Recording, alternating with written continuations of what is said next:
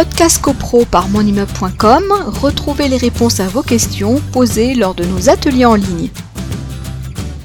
Je disais qu'effectivement, on va visiter un, appartement et puis quand on va être intéressé par cet appartement, on va poser un, certain nombre de questions avant de signer donc euh, l'offre euh, d'achat. Et une fois qu'on a signé l'offre d'achat, le vendeur, lui, va accepter et va contresigner l'offre d'achat. Alors, euh, vous allez avoir un acheteur qui est un potentiel qui va faire une offre au prix du mandat, donc il n'y a pas de discussion, euh, voilà. Ou alors il va y avoir une petite discussion, l'acquéreur le, potentiel va signer une offre d'achat à un prix inférieur au mandat. Et euh, évidemment, libre au vendeur d'accepter ou pas. Et s'il accepte, il contresigne l'offre d'achat à un prix inférieur au mandat. Donc là, on a déjà un préaccord entre acheteur et vendeur.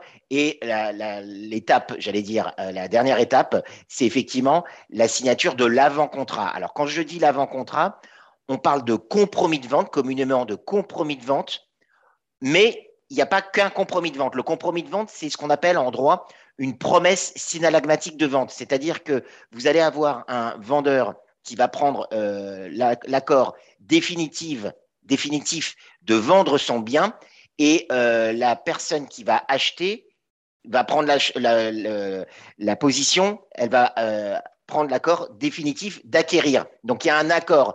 Euh, je, le vendeur prend l'accord définitif de vendre et l'acheteur définitif d'acheter. On est dans une promesse synalagmatique de vente. Donc les pièces qui vont être visées, qui, vont, qui doivent être transmises, concernent le compromis de vente, c'est-à-dire on est dans cette hypothèse-là. Mais à côté de ça, on peut avoir un autre pré-contrat qui est la promesse unilatérale de vente, qui n'est pas la même chose, puisque dans le cadre d'une promesse unilatérale de vente, le, seul le vendeur va prendre euh, l'engagement de vendre définitivement son bien, tandis que l'acquéreur, lui, aura la possibilité de ne pas acquérir.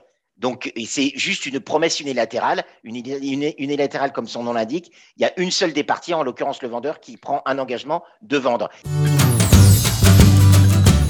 Podcast CoPro par monimmeuble.com, retrouvez les réponses à vos questions posées lors de nos ateliers en ligne.